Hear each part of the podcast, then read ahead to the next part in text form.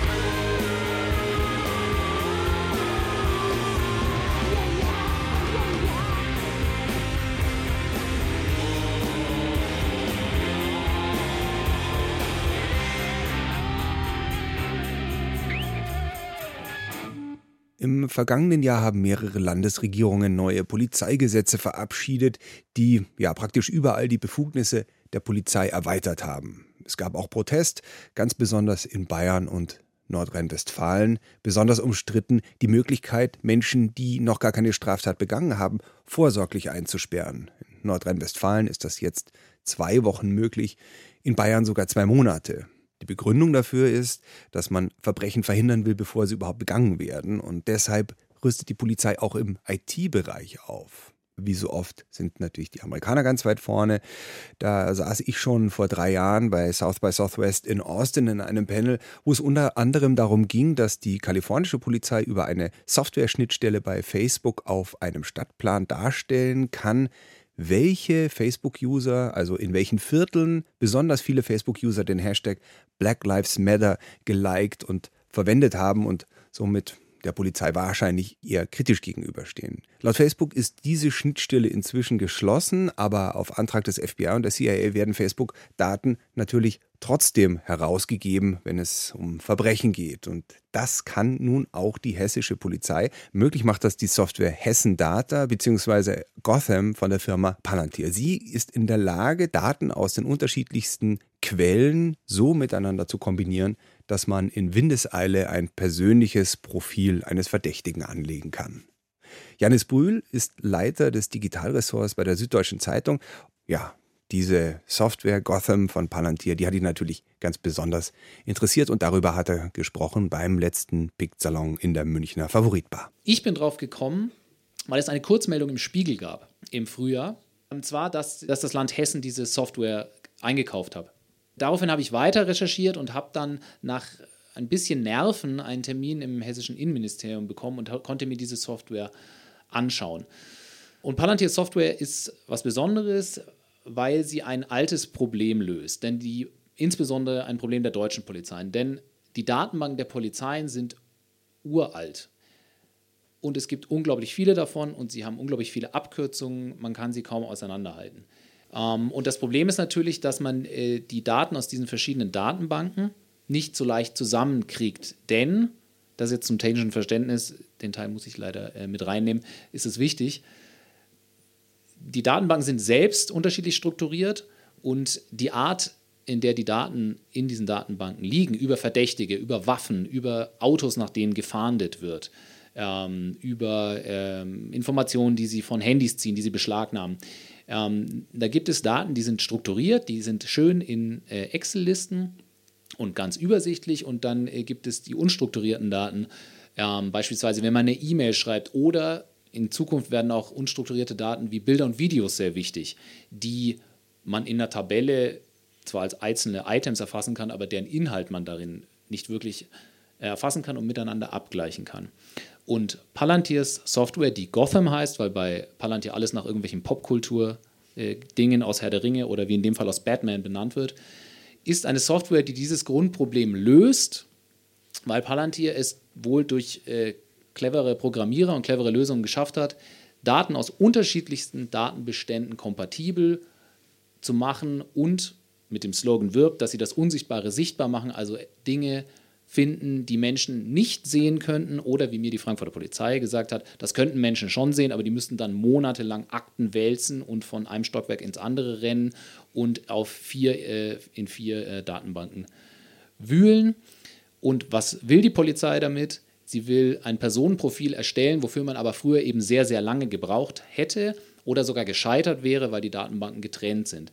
Und ich habe es dort mit eigenen Augen gesehen und es ist ziemlich beeindruckend, wie innerhalb von drei Sekunden sich aufbaut, mit wem hat die Person in den letzten Jahren äh, telefoniert, wo war sie, was hat sie gechattet auf Facebook, wo war sie, als sie telefoniert hat, wie lange hat sie telefoniert, wer ist ihr Schwager, mit wem wurde sie im Auto kontrolliert, mit wem wurde sie beim Drogendealen beobachtet, in welche Moschee geht sie, etc. Das ist natürlich der Traum eines jeden Ermittlers, denn es spart tagelange Arbeit. Sonst müssten ja Menschen die unterschiedlichen Datenquellen praktisch manuell durchsuchen und miteinander kombinieren. Gründer von Palantir ist Peter Thiel. Er ist in Deutschland geboren und hat auch einen deutschen Vater, ist aber in den USA aufgewachsen, hat dann zusammen mit Elon Musk PayPal gegründet und das war der Grundstein seines Vermögens. Inzwischen wird es auf ungefähr 2,7 Milliarden US-Dollar geschätzt. Auf der einen Seite setzt er sich für Bürgerrechte ein, zum Beispiel für gleichgeschlechtliche Ehen er sagt auch, dass er selber schwul ist und dass er stolz drauf ist. Und auf der anderen Seite ist er sein Leben lang Republikaner, hat die super konservative Tea Party unterstützt und auch Donald Trump 1,25 Millionen Dollar für seinen Wahlkampf gegeben. Er ist eigentlich einer dieser Republikaner, die den Staat möglichst klein halten sollen. Auf der anderen Seite wird Palantir nachgesagt, dass sie eben in sehr engem Kontakt mit der CIA steht. Peter Thiel ist der prominenteste Vertreter dieser amerikanischen Schule des äh, Rechtslibertarismus. Ich habe neulich, zufällig neulich bei Noam Chomsky äh, gelesen, der nochmal äh, unterschieden hat zwischen dem äh, Anarchismus, dem Linken, den äh, Noam Chomsky natürlich sehr toll findet, und seinem quasi seinem hässlichen Cousin aus Amerika, den es nur in Amerika gibt. Ähm, dieser ja, äh, quasi halb konservativen, halb rechtsradikalen, halb durchgeknallten Variante, die extrem staatsfeindlich ist, die dem äh, persönlichen Reichtum huldigt, die gleichzeitig aber sehr stark äh, auf Bürgerrechten besteht, worunter sie natürlich das Recht, Waffen zu tragen, verstehen, das Recht, nicht besteuert zu werden, tatsächlich aber auch äh, eine große Aversion gegen Überwachung haben. Und ausgerechnet diese Person, äh, Peter Thiel, hat dann das Unternehmen Palantir gegründet, das ähm, dem Staat bei der Überwachung helfen will. Denn das ist eben der große Widerspruch, der, den ich so sehe, dass äh, wir mit äh, Peter Thiel da eine Person haben, die sogar damit wirbt, dass in der Palantir-Software Daten sehr, sehr gut geschützt sind und das sehr genau erfasst wird, wer in der Polizei darf was damit machen, wer darf was sehen und ähm, wann greift er darauf zu? Das ist wichtig, weil man äh, Missbrauch so verhindern will. Das heißt, jeder kann genau sehen, wer hat sich wann welche Daten angeschaut, wer hat welche Daten eingegeben, wer hat welche Daten ausgelesen und miteinander kombiniert. Wichtig ist, dass äh, diese Datenbanken auch rechtlich getrennt sein müssen, denn jede einzelne Datenbank muss in Deutschland eine eigene sogenannte Errichtungsanordnung haben. Ähm, die regelt, wer darf darauf zugreifen, welche Daten kommen rein, wann müssen sie gelöscht werden, wer darf da drin stehen und wer nicht, damit nicht völlig Unbeteiligte, die äh, zufällig bei einer Gewalttat äh, in der Nähe standen oder die eben irgendwie befreundet sind mit jemandem, der in irgendeiner beobachteten Organisation äh, ist, da drin landen. Ähm, zusätzlich gibt es diese, äh, die Verbindungsdaten aus dem Mobilfunk, wer hat wann mit wem telefoniert und natürlich die immer größer werdende Zahl an Daten, äh, die aus Handys oder PCs stammt, die beschlagnahmt werden und dann ausgelesen werden. Und hinzu kommt, ich glaube, das wird in der Zukunft noch dramatisch sein, äh, Infos aus sozialen Medien. Die Polizei Hessen fragt einfach in den USA beim FBI an. Das FBI schickt einen Order an Facebook raus, dann kriegen sie deinen ganzen Account. Alles. Alle privaten Chats, inklusive denen, die du bekommen hast von Fremden. Äh, alles, was du je gepostet hast, alle Logins, die du je gemacht hast und auch die können in dieses System eingelesen werden. Und jetzt habe ich, ähm, weil das Ganze ja doch etwas technisch klingt, habe ich ein paar Screenshots, die ich von der hessischen Polizei bekommen habe hier. Also hier sehen wir in der Mitte, das ist jetzt tatsächlich eine echte Person, die, der sie einen schwarzen Balken übergelegt haben. Und da steht, welche Handys sie benutzt und mit wem diese Handys kommuniziert haben und zu welchen anderen Profilen die führen. Und man kann jetzt diese anderen Profile anklicken. Mit welchen Waffen, die in den Datenbanken sind, haben diese Personen zu tun. Mit wem hatten sie mal einen Autounfall? Wer war daran beteiligt? Und natürlich immer wieder diese Handyverbindung. Mit wem haben sie kommuniziert, etc. Das Ganze funktioniert auch geobasiert. Sehr viele Daten haben eine Geolocation, das heißt, sie können äh, herausfinden, wer war, als ich telefoniert habe, in meiner Nähe, welche Menschen aus der Datenbank leben an dem Ort, von dem aus sie ein Telefonat gemacht haben oder äh, an dem sie angerufen wurden. Genau, das sind äh, die Kritikpunkte aus, äh, sage ich mal, datenschützerischer oder äh, politischer Sicht. Diese, diese Software wird als Dammbruch gesehen. Es gibt diese verschiedenen Datenbanken, sie sind alle getrennt. Das dient dem Schutz des Bürgers vor dem Überwachungsstaat. Gleichzeitig gibt es jetzt die Tendenz, Softwarelösungen einzuführen, die diese Trennung der Datenbank zumindest aufweichen. Und Palantir ist eben eine Firma, die diese Tools liefert, aber die Entwicklung gibt es auch auf europäischer Ebene. Natürlich konnten Ermittler auch vorher schon Datenbanken miteinander vergleichen, aber ein automatisiertes System das schnell und äh, einfach zu bedienen ist, das erleichtert natürlich alles erheblich und senkt, so die Kritiker, die Schwelle, ein Profil anzulegen. Trotzdem gab es im Hessischen Landtag bei der Einführung dieser Software keine größere Opposition, was wohl daran liegt, das meint zumindest Janis Brühl, dass dort die Grünen mitregieren. Es gibt allerdings einen Untersuchungsausschuss. Der wurde aber gegründet, weil ja nicht so ganz klar war, warum eigentlich Palantir den Zuschlag bekommen hat. Also es gab keine richtige Ausschreibung, das lief alles intransparent und außerdem wird eben gerade die Nähe von Palantir zur CIA kritisiert. Was passiert, wenn ein Unternehmen, das sehr enge Verbindung zur CIA hat, Zugriff auf oder beziehungsweise für den Betrieb deutscher Polizeidaten und Daten über sehr, sehr viele Verbrecher, Gesuchte etc. für deren Betrieb und Wartung zuständig ist. Beispielsweise übernimmt Palantir die Fernwartung für diese, für diese Software. Ähm, das sind Fragen, die dann im Untersuchungsausschuss nicht wirklich geklärt werden konnten. Auf jeden Fall gibt es natürlich großes Misstrauen gegenüber dieser Firma. Ähm, insbesondere wegen des NSA-Skandals, aber auch äh, wegen der Rolle, die, die Palantir eben sonst spielt. Was auch sehr interessant war, was ich auch nicht so erwartet hätte, ist, dass äh, die Palantir-Leute auch vor Ort in dem Polizeipräsidium in Frankfurt äh, sitzen und ein- und ausgehen. Es sind vier bis sechs Leute, die dort immer sind, die äh, eben auch im Serverraum das Ganze aufgesetzt haben und die angeblich immer vom Polizisten begleitet werden. Soweit Janis Brühl von der Süddeutschen Zeitung beim letzten Picksalon in der Münchner Favoritbar. Wie immer konnte das Publikum dann im Anschluss Fragen stellen. Es gab einige, und die kann ich euch natürlich leider nicht alle vorspielen, aber den Anfang hat mal wieder Markus Jordan gemacht, der Geschäftsführer von PICT, der immer gerne mitdiskutiert. Mich würde jetzt natürlich interessieren, dass neben all den Fakten, die du da angesammelt hast, ähm, einfach deine Beurteilung der Situation. Ja? Also das ist ja jetzt was, was immer wieder zu uns kommt und ich habe das Gefühl, in immer schnelleren Frequenzen. Uns hat das auch dieses Jahr mit dem Polizeiaufgabengesetz hier in Bayern schon sehr beschäftigt und wo man eigentlich schon, würde ich sagen, sich um denselben Nukleus dreht. Ja? Was wollen wir dem Staat zubilligen an Zugriff? um welche Art von Sicherheit irgendwie aufrechtzuerhalten. Aber wie ist deine Einschätzung? Also es ist auf jeden Fall ein Vorgeschmack auf die Zukunft. Das ist quasi das deutsche Pilotprojekt.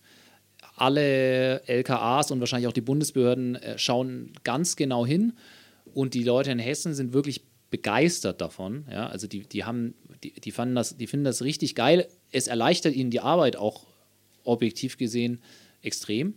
Und es, es wird, glaube ich, flächendeckend kommen. Und ich, also weil du nach meiner Einschätzung fragst, ich sehe es definitiv so, dass jetzt im Moment, siehe auch auf EU-Ebene, in einem anderen Bereich, äh, jetzt im Moment rechtlich äh, die Weichen gestellt werden und technisch und es so eine Art Supercharging mit Software äh, gibt für die Polizeibehörden. Sie rüsten massiv auf und, sie, und die Gesetze werden laufend angepasst. Sie Bayern, äh, aber auch Hessen. In Hessen wurde ein Paragraph äh, angepasst, der genau das jetzt möglich macht, dass die, also extra, das ist quasi der Palantir-Paragraph, damit jetzt diese, diese Auswertungen über die Grenzen hinweg einfach einfacher werden. Ich habe dann an dieser Stelle mal den Advocatus Diaboli gespielt und gemeint, dass es doch auch in unserem Interesse sei, wenn Terroristen so vielleicht verhaftet werden können, bevor sie einen Anschlag durchführen. Aber, so wurde klargestellt in der Diskussion, zum Beispiel Anis Amri hätte man auch ohne so ein System gut vorher identifizieren und verhaften können. Mir ist auch wirklich während der Präsentation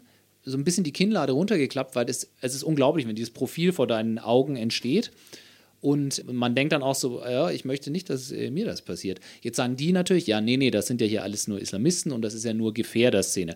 Was nicht so ganz stimmt, weil das ist tatsächlich das ganze islamistische Milieu. Das heißt, da sind auch Leute dabei, die ein bisschen fromm sind, ein bisschen durchgeknallt, aber ähm, das war es dann auch.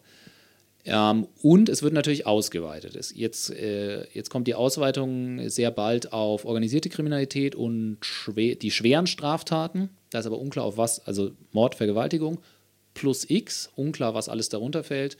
Das ist wie beim Staatstrojaner. Das geht dann auch peu à peu und dann sind, kommt ein immer größerer Straftatenkatalog mit rein. Allerdings wäre die Polizei auch doof, wenn sie es für jeden Fahrraddiebstahl benutzt. Ich weiß nicht, ob es ob es den Aufwand wert ist. Ne? Ähm, eine zweite Sache, die ich sehe, ist, bei Palantir habe ich das Gefühl, das funktioniert sehr gut. Ähm, es gibt noch die zweite Variante, und zwar, dass sich Behörden äh, das aufschwatzen lassen, was äh, die Nerds Snake Oil nennen. Also völlig wirkungslose Software, weil irgendwelche Leute ins Fadenkreuz geraten, die quasi ausgewürfelt wurden. Wenn ihr mehr von Janis Brühl lesen wollt, geht am besten auf die Homepage der Süddeutschen Zeitung. Gerade recherchiert er zum Thema Predictive Policing, also Software, die mögliche Verbrechen vorhersagen soll. Außerdem ist Janis Brühl Picker, hielt regelmäßig Artikel auf pick.de und weil Pick jetzt Social ist, könnt ihr ihm sogar direkt folgen. Gleich geht's hier weiter mit Christina Schmidt und ihrer Recherche zu einem rechtsextremen Netzwerk unter Soldaten, Polizisten, Anwälten und Reservisten. Davor aber wieder ein Song mit Fender Rhodes bzw. Wurlitzer Einsatz. Erst wollte ich ja Where It's At von Beck spielen mit diesem Intro. Jetzt habe ich mich aber für einen neueren Song entschieden, nämlich Two Weeks von Grizzly Bear und ist auch gerechter, weil jetzt kommt auch mal ein Wurlitzer zum Einsatz.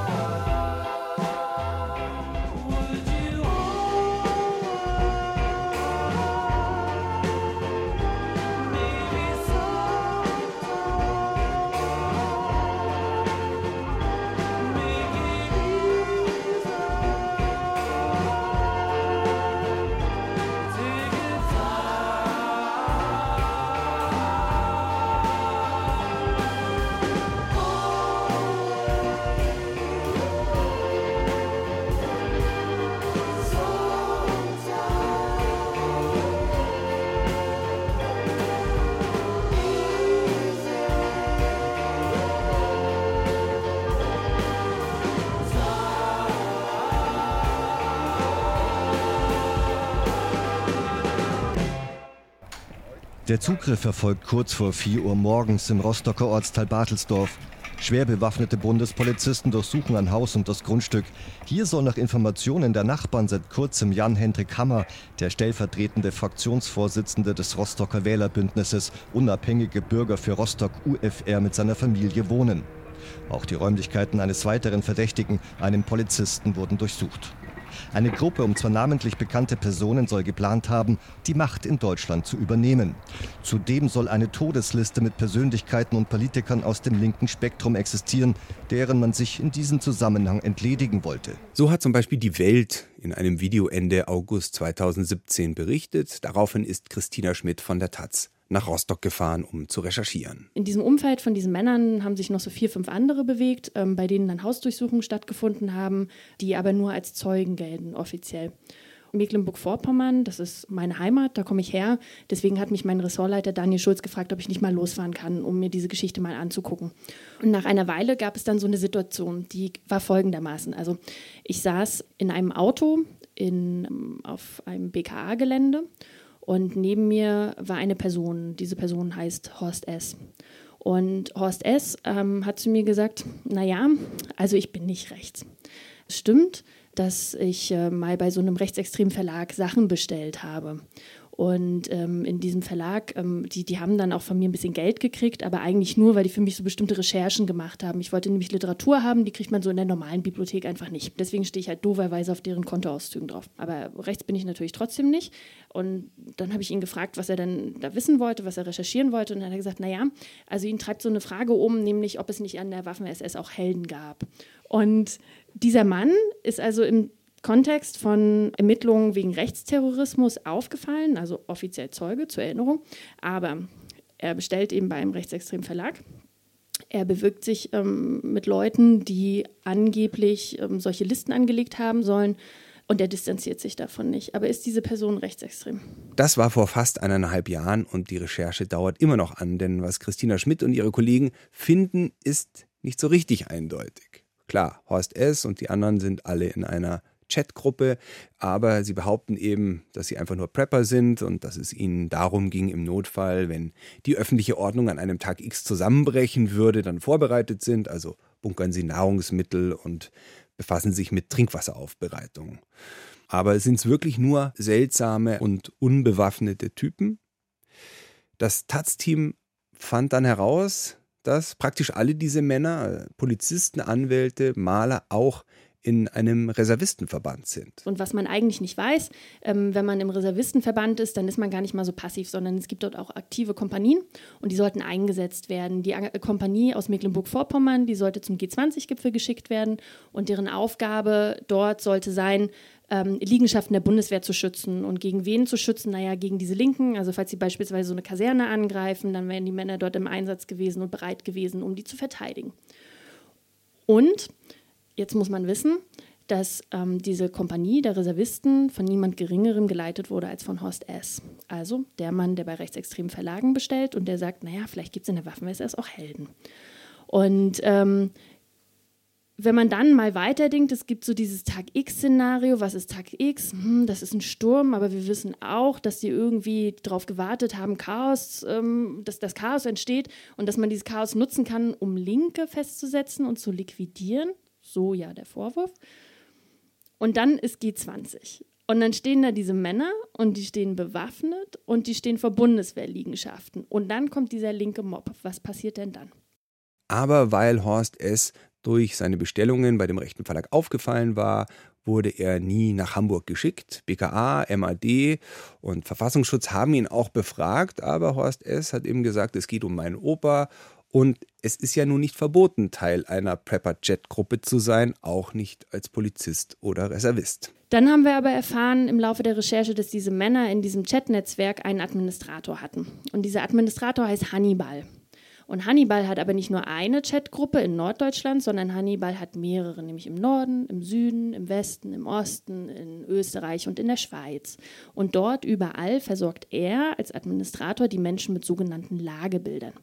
Also mal das ist eine Sprachnachricht, wo er dann irgendwie erzählt, dass er jetzt aus Behördeninterner erfahren hat, dass wieder irgendetwas passiert, was die Politik verschweigt, ähm, was auch die Behörden noch alle gar nicht so genau wissen, aber er sei jetzt so informiert und deshalb seine Gruppe. Was Hannibal also gemacht hat, ist so eine kleine Elite zu pflegen, die alle daran glauben, dass es einen, einen Tag X geben kann und die sich alle darauf vorbereiten wollen. Was Hannibal aber auch gemacht hat, ist diese Gemeinschaft einzuschwören. Denn sie sind diejenigen, die Bescheid wissen und alle anderen nicht. Und sie sind vorbereitet und sie wissen also, sie müssen mit einer Katastrophe rechnen und deswegen haben sie Vorkehrungen getroffen. Also beispielsweise haben sie Safe Houses angelegt. Also das sind Treffpunkte gewesen, wo festgelegt war, kommt Tag X, dann fahren wir aus dem Westen in, auf die Schwäbische Alb zu einer bestimmten Adresse. Dort treffen wir uns und von dort aus schlagen wir uns nach Süden durch. Oder beispielsweise die Leute aus Berlin, die sollten sich nach Halle durchschlagen. Und von dort aus dann weiter in den Süden. Und ähm, die beteuern ähm, bis heute die Leute, mit denen wir so sprechen konnten oder auch aus BKA-Material, aus Verhörprotokollen, was wir dort lesen konnten, dass das Gedankenspiele waren und dass es nie um Waffen ging. Ähm, also die hatten sich dann so Depots angelegt, wo es dann um Essen ging oder um, Strei äh, um Treibstoff, aber nicht um Waffen. Wo wir uns wiederum fragen, das sind alles Menschen aus einem waffengeübten Milieu, also Polizei, Soldaten, Reservisten, Schützenvereine. Und die überlegen sich dann, wir schlagen uns durch, aber ohne Waffen. Und ähm, Hannibal, haben wir dann erfahren, ist jetzt nicht irgendein Spinner, dann wäre es schon schlimm genug. Aber Hannibal ist ein Bundeswehrsoldat. Und Hannibal ist nicht irgendein Bundeswehrsoldat, sondern er ist beim Kommando Spezialkräfte. Das ist ähm, die Elitetruppe. Also das sind so die Menschen, die dafür zuständig sind, in, beispielsweise in Afghanistan dann wirklich an der vordersten Linie dabei zu sein, die für Geiselbefreiung da sind und so weiter. Also alle in Spezialausrichtung. Das ist eine hochgeheime Truppe. Und dieser Bundeswehrsoldat ähm, sitzt dann also da und glaubt, dass es einen Moment gibt, wo der Staat versagt und dass man sich auf diesen, Staat, äh, auf diesen Moment vorbereiten muss. Und dafür schart er dann andere Leute um sich, also beispielsweise Polizisten, die ja auch dafür da sind, dass der Staat überhaupt erst funktioniert. Und das fanden wir bemerkenswert. Und es geht noch weiter, denn Hannibal hat auch noch einen Verein mit dem Namen UNITA. Der war ursprünglich mal gedacht für ehemalige KSK-Soldaten, wurde dann aber immer weiter geöffnet, bis jetzt auch zu privaten Sicherheitsunternehmen. Und Genau wie die Prepper-Gruppe ist auch er aufgeteilt in Nord, Süd, Ost, West, Österreich und Schweiz. Und hier geht es dann nicht mehr um Wasseraufbereitung und Lebensmittelvorräte. Hier geht es wirklich darum, wie marschiere ich durch den Wald? Wie verhält man sich also als Truppe? Wie markieren wir uns? Wie übt man eigentlich Schießen? Aus Ermittlungsprotokollen wissen wir, dass es verschiedene Veranstaltungen gegeben haben soll, beispielsweise mal zu üben, aus einem Helikopter zu schießen oder auch zu üben, wie man eigentlich schießt, wenn man sich bewegt. Das ist in Deutschland eigentlich soweit verboten. Also wenn ich zu einem Schützenverein gehe, dann kann ich mit meiner Waffe an den Schießstand gehen, dann stelle ich mich hin, dann darf ich die Waffe ziehen und schießen. Aber die haben dann da rumgespielt. Beispielsweise war ich im vergangenen Herbst bei einem Training in Berlin-Köpenick. Das war so an einem Samstagmorgen ne, und dann ist so in Berlin-Köpenick, das ist ja alles ein bisschen häuslicher und dann bin ich da so hingegangen und ich wusste, dass sich dort UNITA Distrikt Ost trifft und die hatten mich eingeladen, also die hatte ich vorher gefragt und dann war ich dort und dann gab es dort ein Training, nämlich im Messerkampf. Und die Situation könnt ihr euch dann folgendermaßen vorstellen, da kam dann so ein Mann aus Russland, so groß und so total durchtrainiert und man sagte über ihn, dass er früher ähm, der persönliche, also der Personenschützer vom St. Petersburger Bürgermeister war. Also jemand, der Ahnung hat. Und der hat dann so erklärt, wo muss man eigentlich so mit dem, mit dem Messer irgendwie so hinstechen, damit es geht. Also es geht so los, ne, so erst so ins Bein und dann irgendwie so in die Seite und dann dreht man sich so irgendwie rum und dann irgendwie so im Hals und so.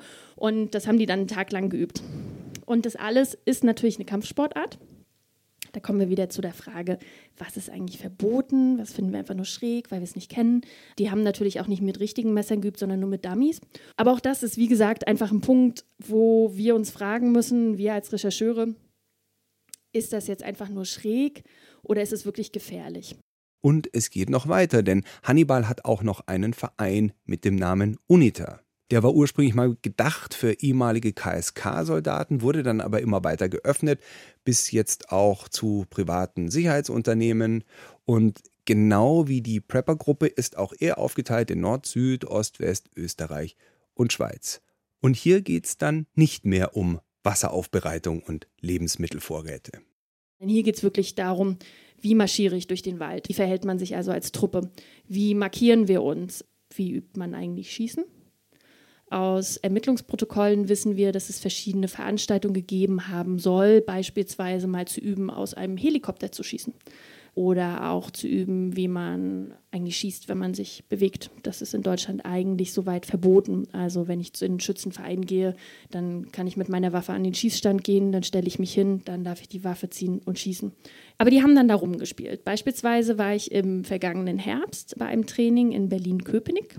Das war so an einem Samstagmorgen ne, und dann ist so in Berlin-Köpenick, das ist ja alles ein bisschen häuslicher und dann bin ich da so hingegangen und ich wusste, dass sich dort UNITA Distrikt Ost trifft und die hatten mich eingeladen, also die hatte ich vorher gefragt und dann war ich dort und dann gab es dort ein Training, nämlich im Messerkampf. Und die Situation könnt ihr euch dann folgendermaßen vorstellen, da kam dann so ein Mann aus Russland, war so groß und so total durchtrainiert und man sagte über ihn, dass er früher ähm, der persönliche, also der Personenschützer vom St. Petersburger Bürgermeister war. Also jemand, der Ahnung hat. Und der hat dann so erklärt, wo muss man eigentlich so mit dem, mit dem Messer irgendwie so hinstechen, damit es geht. Also es geht so los, ne, so erst so ins Bein und dann irgendwie so in die Seite und dann dreht man sich so irgendwie rum und dann irgendwie so im Hals und so. Und das haben die dann einen Tag lang geübt. Und das alles ist natürlich eine Kampfsportart. Da kommen wir wieder zu der Frage, was ist eigentlich verboten, was finden wir einfach nur schräg, weil wir es nicht kennen. Die haben natürlich auch nicht mit richtigen Messern geübt, sondern nur mit Dummies. Aber auch das ist, wie gesagt, einfach ein Punkt, wo wir uns fragen müssen, wir als Rechercheure, ist das jetzt einfach nur schräg oder ist es wirklich gefährlich? Diese Frage zieht sich eben durch diese ganze Recherche. Ich fasse jetzt mal nochmal für euch zusammen, weil es ist ja doch ganz schön viel. Also alles fing damit an, dass die Generalbundesanwaltschaft die Häuser von einem Rostocker Kriminalpolizisten und dem Anwalt und Rostocker Bürgerschaftsmitglied Jan-Hendrik Hammer durchsucht haben, weil ihnen eine schwere staatsgefährdende Straftat vorgeworfen wurde. Sie wurden aber nie verhaftet. Im Umfeld dann Horst S., dieser Reservistenkommandant mit der SS-Recherche und Hannibal, der Administrator von der Prepper-Chat-Gruppe und der Gründer von UNITA, wo eben auch mal Schießübungen oder Messerkampfübungen durchgeführt werden. Jan Hendrik Hammer hat immer noch seinen Sitz in der Bürgerschaft von Rostock, auch wenn er ihn ruhen lässt. Und ja, in Rostock gab es ja auch ein Opfer des NSU. Das Thema kommt jetzt auch noch mit rein. 2004 wurde der 25-jährige Mehmet Turgut in einem Dönerstand mit drei Kopfschüssen getötet. Und dieser Anwalt, der ärgert sich, sagt man über ihn, wohl schrecklich darüber, dass es eine Gedenkbank gibt für Mehmet Turgut. Und dieser Anwalt, der feiert jedes Jahr seinen Geburtstag und lädt so die ganze Stadt dazu ein. Also der ist auch ehrenamtlicher Politiker und lädt auch immer den Bürgermeister ein und sowas. Die kommen dann meistens nicht, aber ein paar schon. Beispielsweise ein AfD-Politiker, Holger Ape, der im Landtag sitzt, glaube ich. Und Holger Ape ist derjenige, der in internen Chats pädophile Vergewaltigungsfantasien geschrieben hat. Dann lassen wir die Guillotine fallen, bis die Schwarte kracht und sowas. Also solche Fantasien hat er über seine Gegner geschrieben. Und mit dem ist Jan Hendrik H., dieser Rechtsanwalt, ganz gut befreundet und ähm, Holger Ape war auch auf seinen Geburtstagsfeiern. Aber was viel interessanter ist, auf diesen Geburtstagsfeiern hat er immer ein Wettschießen veranstaltet. Und dann haben die mit dem Luftgewehr geschossen. Das ist ja soweit noch nicht dramatisch. Aber ganz interessant ist, was man gewinnen konnte, nämlich eine Trophäe. Und diese Trophäe ist nach Mehmet Turgut benannt, also dem NSU-Opfer. Und das ist ein Wanderpokal. Und das soll ein offenes Geheimnis sein. Also das ist ein Lokalpolitiker und die Leute, die kommen zu seinen Partys und niemand hielt das für relevant, uns das zu erzählen oder den anderen Lokalpolitikern zu erzählen oder der Rechtsanwaltskammer, sodass diesem Mann bis heute eigentlich noch nicht weiter was geschehen ist, als dass es eben diese Ermittlungen gibt gegen ihn. Und das wusste Horst S. Und das hat er uns auch nicht erzählt. Und das ist eine der bemerkenswertesten Erkenntnisse, würde ich sagen, aus dieser ganzen Recherche, dass es eben zwei Ebenen gibt. Also das eine ist natürlich das Justiziable. Ist ganz klar, wenn jemand irgendwo eine Terrorliste hat und da schreibt er drauf, ähm, die möchte ich alle umbringen und dann macht er da 1, 2, 3, 4, 5 und hat die Adressen gesammelt und sowas. Das klingt ganz gut, damit kann man vor Gericht gehen, vielleicht. Wenn es aber dieses andere Diffuse gibt, also dass sich irgendwelche Männer an Landstraßen in Mecklenburg treffen und die finden die Waffen-SS irgendwie okay und die finden Mehmet Turgut doof, so, das ist alles nicht justiziabel. Aber es gibt ja noch diese zweite Ebene und da kommen eigentlich, glaube ich, wir als Gesellschaft, da kommen die Chefs ins Spiel, da kommen die Kollegen ins Spiel, da kommen die Kumpels aus dem Reservistenverband ins Spiel, ähm, die sich einfach fragen müssen, ist das jetzt noch in Ordnung? Und beispielsweise hat sich die Bürgerschaft in Rostock bis heute nicht dazu entschließen können, Jan-Hendrik H. von einem seiner Ämter zu entheben. Er ist auch noch in der Fraktion des Oberbürgermeisters, wo man eigentlich auch meinen könnte, dass der einen Grund hat, sich zu distanzieren. Die sagen aber, der wurde nicht verurteilt und solange machen wir nichts. Einen ganz ähnlichen Fall erleben wir in diesen ganzen Vereinen, also beispielsweise bei UNITA. Jetzt kommen wir zurück zu Hannibal. Da ist das ganz genauso. Also da hören wir auch, dass die sagen, naja, also wir üben ja so ein bisschen kämpfen, aber ist das jetzt eigentlich schwierig? Und dann kann man so ein bisschen weiter fragen und dann gibt es nämlich noch eine zweite sehr interessante, prominente Person, die auch in diesen Netzwerken drin hängt, also sowohl in den Prepper-Chats als auch in diesem Verein UNITA aufgetaucht ist. Und das ist Franco A. Und Franco A. wiederum ist der Bundeswehrsoldat, der sich als syrischer Flüchtling ausgegeben hat, so registriert hat, der mit einer eine Waffe am Wiener Flughafen versteckt hatte, so ist er aufgeflogen und der so der Vorwurf geplant haben soll, in äh, Gestalt dieses syrischen Flüchtlings ein Attentat zu verüben. Der war also auch in diesen Chats. Der war auch bei Hannibal zu Hause, der war bei mehreren Treffen dabei, wo Hannibal dabei war, wo lauter KSK-Soldaten dabei waren, wo Polizisten dabei waren, wo Prepper dabei waren. Und ähm, das fand jetzt keiner irgendwie so schlimm. Und das ist, denke ich, für uns, also ich recherchiere gemeinsam mit Martin Kaul und mit Daniel Schulz und jetzt seit neuestem auch noch mit Sebastian Erb. Und das ist für uns so eine der großen Fragen, wie kann das eigentlich sein, dass so ein Netzwerk entsteht und an allen Ecken und Enden fasert das aus und da findet man extreme Personen und selbst wenn man jetzt davon ausgeht, dass es von dem Kern von Hannibal und seinen engsten Vertrauten nicht gewollt ist, ist ja die Frage, warum sie dieses Netzwerk weiter pflegen und warum viele Beteiligte darauf warten, bis eine juristische Instanz entscheidet und nicht schon vorher. Kleines Nachwort. Hannibal ist nicht mehr beim KSK, also er ist ausgeschieden. Immerhin. Soweit Christina Schmidt von der Taz und wie immer gab es da noch Fragen aus dem Publikum. Leider kann ich euch aus Zeitgründen nicht alle vorspielen. Hier sind mal zwei. Die Frage, die ich mir da stelle, so wie du das erzählt hast, wann kommt der Moment, wo es einem selber gruselig wird? Also ihr exponiert euch dann ja schon sehr und so wie ich die Leute, ich meine, jetzt ist es meine Laienmeinung, aber ich halte die für alle für massiv durchgeknallt. Im Sinne von, dass ich die für ganz schön gefährlich halte. Habt ihr da keine Angst oder sagt, sagt ihr einfach, es muss halt sein? Oder also der Moment, der kam gleich am Anfang. Es hieß halt gleich rechtsextreme, mutmaßlich rechtsextreme Terroristen und Prepper und Schützen und Reservisten. Was macht man da eigentlich? Aber dann hat man ja als Reporter noch die zweite Ebene, wo man eben die Dinge verstehen muss. Und deswegen hatten wir eigentlich keine Wahl, dass wir trotzdem zu den Leuten hin wollten und trotzdem mit denen reden wollten und deswegen immer versucht haben, an die ranzukommen. Und manchmal hat es halt geglückt, manchmal nicht. Aber diese Frage, die stellen wir uns natürlich immer. Und wir wissen natürlich, dass es bei UNITA intern total rappelt. So. Und wir wissen, dass die intern von Kopfgeldern reden für diejenigen Leute, die mit uns sprechen. Wir hören auch von Drohungen gegen einzelne Mitglieder. Und wir bekommen auch die Frage, also es gibt auch Gesprächspartner, die mich fragen, sagen Sie mal, Frau Schmidt, bin ich jetzt eigentlich in Gefahr?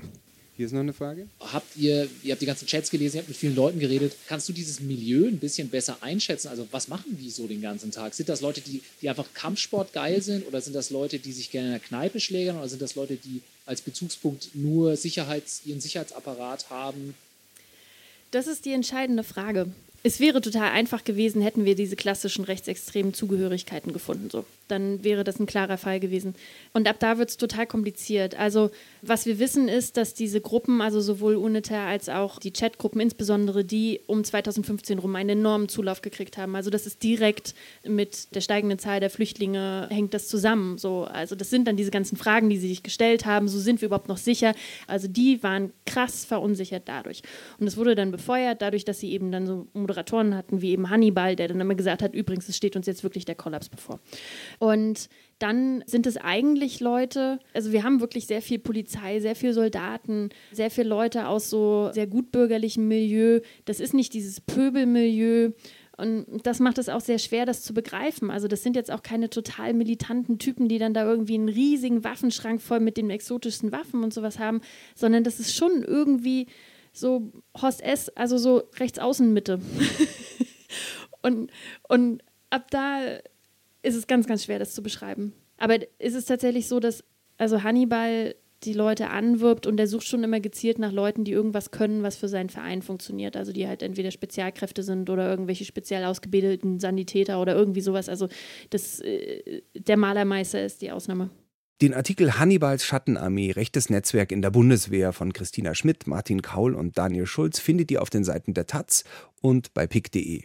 Gleich hört ihr hier Judith Schnaubelt und Peter Pichler, die darüber sprechen, wie die E-Pianos die Popmusik beeinflusst haben. Peter Pichler hat auch sonst den ganzen Abend auf seinem Wurlitzer gespielt. Ich weiß nicht genau, aus welchem Projekt der traurige Mambo stammt, den ihr gleich hören werdet, aber seine frühere, viel beachtete Band hieß No Goods, die ihr bei Tricon findet. Außerdem hat er auf den Platten von Fanny van Dann und Hans Söllner mitgespielt und dann ist er ganz nebenbei auch noch der letzte Mensch der Erde, der Trautonium spielen kann. Das ist das erste elektronische Instrument überhaupt. Aber bei Picksalon in der Münchner Favoritbar hatte er eben sein Wurlitzer E-Piano dabei. Mambo, Mambo.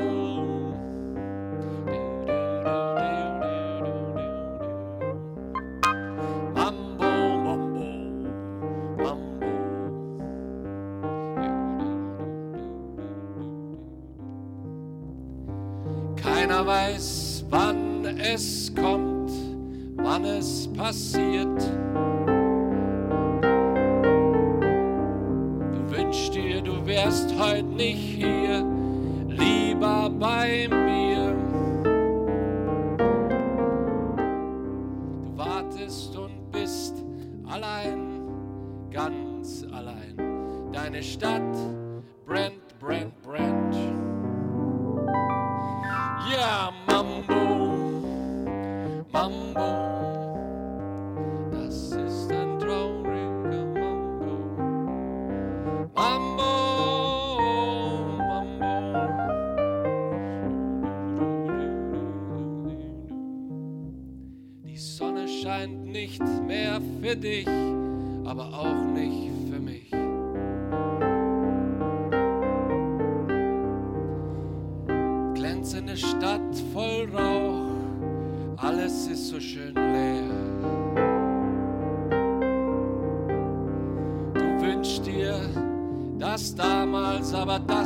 gibt's nicht mehr, denn deine Stadt brennt, brennt, brennt.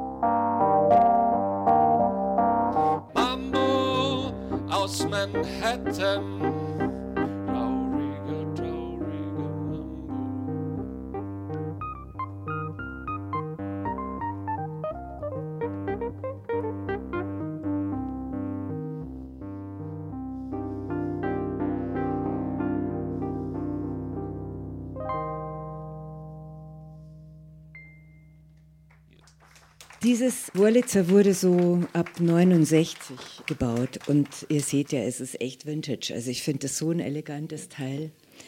Und der Anlass für meine Sendung war, dass ich plötzlich Sounds gehört habe, die ich noch nie so bewusst wahrgenommen habe. Ich bin zwar ein großer Soul- und Funk-Fan und auch Neo-Soul und da war ja das Rhodes-Piano immer da, aber das ist mir nie so aufgefallen, weil das schmiegt sich da so rein und dann ist es halt da. Ja. Und, und dann ähm, heuer hat sich das extrem verdichtet, auch bei ganz jungen Musikern aus London und ich dachte, ähm, irgendwas tut sich da im Lande Pop. Judith Schnaubelt ist schon sehr, sehr lange Autorin und Redakteurin beim Zündfunk und beim Bayern 2 Nachtmix. Für Radiohörer aus Bayern gehört sie wirklich zu den unverwechselbaren Radiostimmen, aber auch im Rest Deutschlands wird der Zündfunk Generator gerne als Podcast gehört und deshalb wurde ihre Sendung Funky Vibes and Hot Butter auch von unseren Pickern empfohlen. Und daraufhin habe ich sie und Peter Pichler eingeladen. Ihren Vortrag hört ihr jetzt und ich habe im Nachhinein an verschiedenen mir passenden Stellen noch ein paar mehr Musikzitate eingebaut. Willkommen in der wunderbaren Welt der Fender Rhodes und Wurlitzer Pianos. Herbie Hancock, und das hat sich auch in meiner Recherche herauskristallisiert, ist der Master am Rhodes. Ja. Der hat zwar lang gebraucht, um da, dahin zu kommen, denn er ist nämlich ein klassischer Pian äh, Jazzpianist gewesen und hat unter anderem bei Miles Davis ähm, gespielt. Aber irgendwann hat er es gecheckt und er ist deshalb so wahnsinnig wichtig und wirklich jeder Musiker, den ich interviewt habe, der bezieht sich irgendwann auf Herbie Hancock, weil Herbie Hancock hat was ganz Wichtiges gemacht. Er hat nämlich das E-Piano aus dem Jazz in den Funk hineingebracht. Und äh, das wurde dann so erfolgreich, dass ihn jetzt die Hip-Hopper zitieren und die Jazzer zitieren. Und, und ich meine, ja genau, Herbie Hancock ist Gott. Ich habe eine Bekannte, die hat zu mir gesagt, du solltest mal meinen Sohn kennenlernen, der macht nämlich Musik. Und dieser junge Mann, der war 22 Jahre alt und kommt aus München und heißt Niklas Bühler. Und er hat mir dann so ein paar Files auf den Stick kopiert, hat gesagt, das ist meine neue EP, die kann man bei Bandcamp kaufen. Und dann habe ich mir das angehört und dann bin ich wirklich dahin geschmolzen. Dann gab es noch einen zweiten, und zwar den Joe Armand Jones der gehört zu der jungen Londoner Jazzszene, die gerade so völlig angesagt ist. Sons of Kemet kennen vielleicht manche. Er tritt auch als Joe Armand Jones alleine auf und er hat einen Wurlitzer. Und das hört sich dann so an.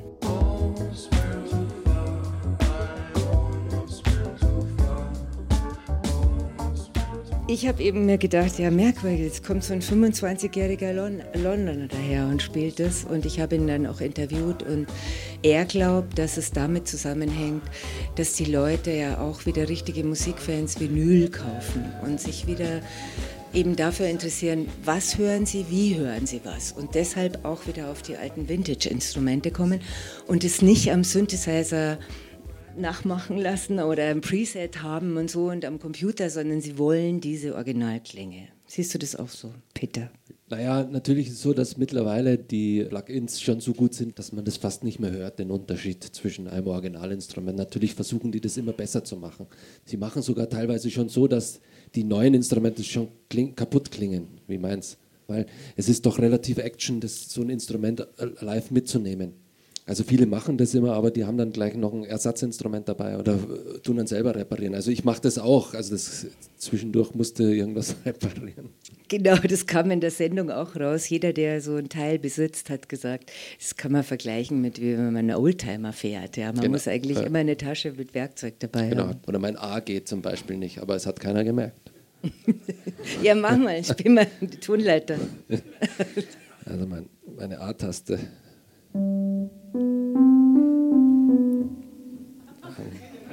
Also wenn ich spiele in F-Dur oder ich spiele ich spiel AFD, dann hört nur nur FD. ja, ich sage, super, ich kann nicht AfD spielen. Ich kann nur FD spielen. Das ist super. Nee, aber äh, das, das, macht das Eigenleben des Instruments, das ist auch ein bisschen verstimmt. Äh, vielleicht durch das kurz erklären, weil war die Idee von diesen Instrumenten, des Fender Rhodes oder des Wurlitzer, ein Klavierimitat erstmal zu haben. Also bei, das ist ja natürlich nicht so groß, das kannst du mit auf die Bühne nehmen oder du kannst auch zu Hause üben und es war viel günstiger als ein Klavier und hat eine Box auch noch.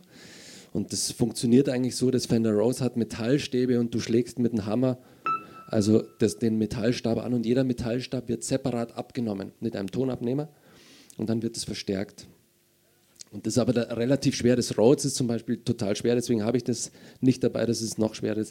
Das ist schwer zum Schleppen. Und das Wurlitzer ist viel leichter, weil das hat nicht Metallstäbe, sondern Metallplatten, wie bei einer Mundharmonika vielleicht. So dass jedes, jedes Wurlitzer oder jedes Rose auch anders klingt. Also es ist wie, wie eine, bei einer Gitarre oder so, komischerweise. Also, also die, die sind wirklich. Äh, wenn das jetzt jemand einen Wurlitzer sucht, spielt mit dem, sagt, nee, das, das ist es nicht, er braucht ein anderes. Also das ist auch jedes äh, wirklich hat seine Eigenart. Ja. Ja, und ähm, das ist dann in die Geschichte der Popmusik eingegangen. Das erste richtige Fender Rhodes kam 65 raus. Und dann haben es aber erstmal so komische Schlager-Heinis entdeckt in den Staaten, also die so Balladen gesungen haben. Und dann kam Miles Davis plötzlich drauf und hat gesagt, du, wait a minute, da ist ja irgendwas ganz Interessantes hier. Ähm, im Gange. Und dann in den 70er Jahren haben es natürlich die ganzen Solar und Funker entdeckt. Ja. Und so hat es seinen Siegeszug in die 70er Jahre genommen. Aber die Frage ist, wer hat es überhaupt erfunden, das Fender Rhodes? Und, und warum? Und die Geschichte habe ich in der Sendung nicht erzählt, die erzähle ich aber euch. Es gab einen kalifornischen Klavierlehrer, nämlich Harold Rhodes, Hal Rhodes, von denen genannt, die ihn kannten. Und ähm, er war gar nicht so interessiert an der Erfindung von Instrumenten, sondern er wollte ein neues Klavierwerk schreiben. Er war Jazzfan und er wollte, dass, dass die Schüler diese wahnsinnig komplizierten Jazz-Improvisationen viel leichter lernen können. Und dann kam der Zweite Weltkrieg. Und dann hat man Harold Rhodes, den Klavierlehrer und, und Musiktheoretiker, kann man auch sagen, zur Luftwaffe versetzt in den Vereinigten Staaten. Und dann kamen immer mehr Soldaten, so Ende der 40er, aus Europa zurück, waren wahnsinnig verletzt, lagen im Bett. Und dann hat sich Harold Rhodes gedacht, Klavier spielen wäre vielleicht nicht schlecht, so als so eine Form von Musiktherapie. Und dann hat er sich überlegt, dass er ein kleines Klavier baut, was, die so über ihre Beine stellen können und dann Klavier spielen. Und deshalb, er sah dann die ganzen kaputten Bomberflugzeuge da rumstehen. Und dann hat er sich bei denen bedient. Er hat da angefangen rumzuschrauben und das Metall auszubauen und daraus irgendwie dann so eine Art ganz frühe Form des Fender Rhodes. Oh, Unglaublich, ich, oder? Ich, ich finde das so eine tolle Geschichte. Und ähm, aber er hatte ja keinerlei äh, Backup. Es gab auch noch nicht Silicon Valley, wo man hingehen konnte und sagen, hey, ich habe hier ein super Startup, ich mache hier, mach hier ein E-Piano. Ähm, und dann hat er sich mit dem Herrn Fender zusammengetan. Und der Herr Fender war ja schon bekannt, der hatte schon eine tolle Firma, nämlich ähm, Gitarren und so, kennt man ja auch aus der Rockmusik. Und der hat dann mit ihm zusammen sechs Jahre lang so eine neue Version von dem Piano, von dem E-Piano entwickelt. Und äh, die haben es dann geschafft, als dann hat CBS die ganze Geschichte gekauft, diese ganze äh, Firma und ab da war sie auf dem war natürlich das Piano äh, ready, um auf den Weltmarkt zu gehen. Ja. Und die Musiker haben das alle wahnsinnig begrüßt, gerade die Jazzer, die immer in so miesen kleinen Clubs spielen mussten, die haben dann ähm, die haben gesagt, ja, schon wieder ein verstimmtes Klavier hier, ich kann hier nicht spielen, ja. Und wenn sie ihr eigenes Fender Rhodes mitgebracht haben, dann ging das besser. Und das Zweite mit dem Wurlitzer war, Wurlitzer hat nachgezogen, die haben wohl irgendwie erfahren, dass, dass der Rhodes da so ein E-Piano entwickelt. Und die haben das dann in Massen gefertigt, sogar vor dem ersten Fender Rhodes und haben es an die Schulen gebracht. Das hast du, glaube ich, auch gerade erwähnt, dass es dann einfach so also es war auf jeden Fall leichter als ein Flügel oder ein Klavier in die, da irgendwo hinzuschleppen in die Pampa. Ja. ja du kannst einfach äh, das überall hinstellen, ein kleines Zimmer, passt überall rein und kannst üben und hat eine Anschlagsdynamik. Das ist vielleicht sehr wichtig, wie ein Klavier. Das sind wirklich, jede Taste hat einen Klavierhammer. Und dadurch kannst du wirklich als Stud Musikstudent damit üben, weil du eine Anschlagsdynamik hast. Ja. Ähm, und leise kannst spielen. Insofern finde ich, ähm, hat, haben die E-Pianos auch eine soziale, gesellschaftliche Rolle ähm, schon gehabt, weil es war ja billiger als ein schwer bürgerliches Klavier, ein Flügel, den man sich nur in den Salons leisten konnte. Und das ist sozusagen die, die Volksebene dieses Instruments. Ja, vorher haben wir ja schon die Pop-Ebene gehabt. Und jetzt habe ich mich natürlich gefragt, es muss ja noch irgendwas gewesen sein, damit es so einen Siegeszug antreten konnte. Ja, ist schon okay, wenn es praktisch ist und billiger ist und so und wenn es schön klingt. Und da hat mir dann Peter die richtige Antwort gegeben. Was war das Revolutionäre an den Fender Rhodes Piano, am Fender Rhodes Piano und am Wurlitzer? Was habe ich da gesagt? Es war ein neuer Klang. Ach so. Es war ein komplett neuer Klang. Ja, also den gab es genau. vorher nicht. Das ist wie die Erfindung des Saxophons im Grunde oder, oder Genau. sowas. Ja. Das habe ich gesagt, genau. Ja, genau. So. Naja, Mama. naja, das ist ja schon. Die Idee war ja auch einfach, dass du, äh, also bei den Bullets auch so, so ein Vibrator noch dabei ist. Das hört man, wenn ich spiele. Das kann ich.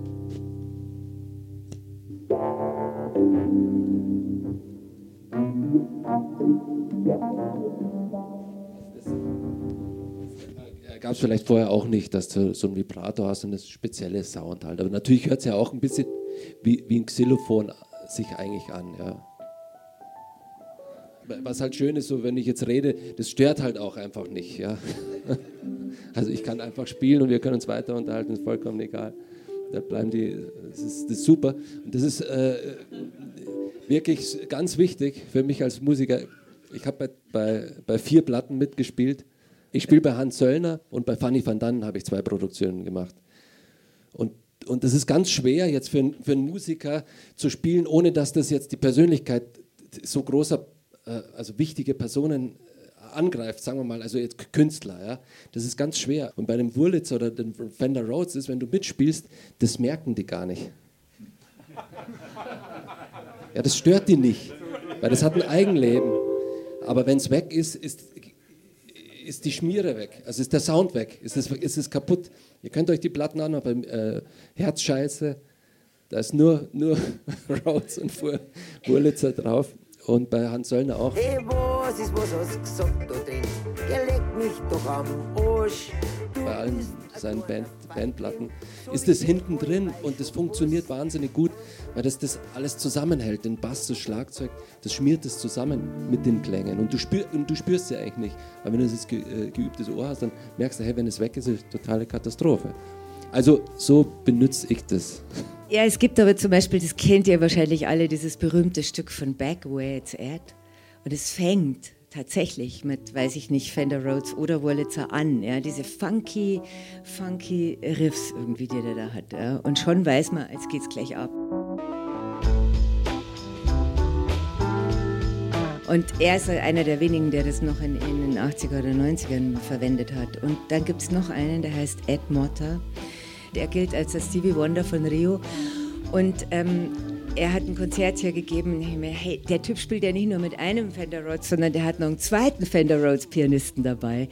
Er liebt Steely Dan. Und Steely Dan haben natürlich in Extensio Donald Fagan auch das Fender Rhodes verwendet. Die Doors haben es verwendet. Die, ähm, die Beatles haben es sogar mal versucht. Supertramp. Supertramp, ja, genau. Alles, alles das. Und das Radiohead haben es auch verwendet und es gibt Diskussionen im Netz unter Radioheads-Fans, was sie jetzt eigentlich verwendet haben. Fender Rose oder Wurlitzer. Keiner weiß es, weil oft steht in den, in den Musikangaben nur E-Piano oder, oder Keyboards oder irgend sowas. Ja. Und ich würde euch gerne den Edge Motta kurz vorspielen, weil ich finde das so schön, was er über den Sound sagt. Und es ist ein O-Ton aus meiner, unserer Sendung. That has that creamy sound for me. It's like a piano with butter. Lots of butter. I love butter. Man sieht ihm auch an, dass er Butter liebt. Er ist, glaube ich, mindestens zweieinhalb Zentner, wenn es reicht. Aber, aber wenn er spielt, dann ist er wirklich ein Gott am Fender Rhodes. Ja, das ist wirklich ganz, ganz wunderbar. Peter, hast du noch ähm, was Spezielles? Was habe ich denn noch gesagt in der Sendung? die Sendung gibt es ja zum Nachhören in der BR-Mediathek unter Zündfunkgenerator und die heißt natürlich ähm, Funky Wives and Hot Butter. Das war der 21. Pikt-Hintergrund mit Aufnahmen aus der Münchner Favoritbar. Die nächste Ausgabe kommt aus Oberhausen. Ja, wir waren auf Tour. Das heißt, im nächsten Pikt-Hintergrund hört ihr Mintu Trans Recherche von zwei Kindersoldaten aus Afrika. Einer konnte fliehen, der andere wird als Kriegsverbrecher angeklagt. Außerdem war da Johann von Mirbach, der zeigt, dass die amerikanische Ölindustrie bereits seit den 50er Jahren weiß, dass vor allem fossile Brennstoffe für den Treibhauseffekt verantwortlich sind. Und dann war noch Christian Part da mit Geschichten aus den Protestkamps im Hambacher Forst, die ja gar nicht weit weg sind von Oberhausen. Und der Picksalon danach kommt dann aus Leipzig. Dort werden wir am 23. Januar zu Gast sein. Falls ihr es also rechtzeitig hört, dann kommt doch vorbei, kostet nichts. Alle Details zu diesem Abend links neben der Tankstelle heißt der Veranstaltungsort, findet ihr auf der Pikt Hintergrund Facebook-Seite. Am Mikrofon verabschiedet sich Florian Scheirer. Pikt Hintergrund. Die besten Geschichten und ihre Geschichte. Journalisten erzählen von ihren spannendsten Recherchen. Eine Zusammenarbeit von pick.de und Detektor FM, präsentiert von Florian Scheirer.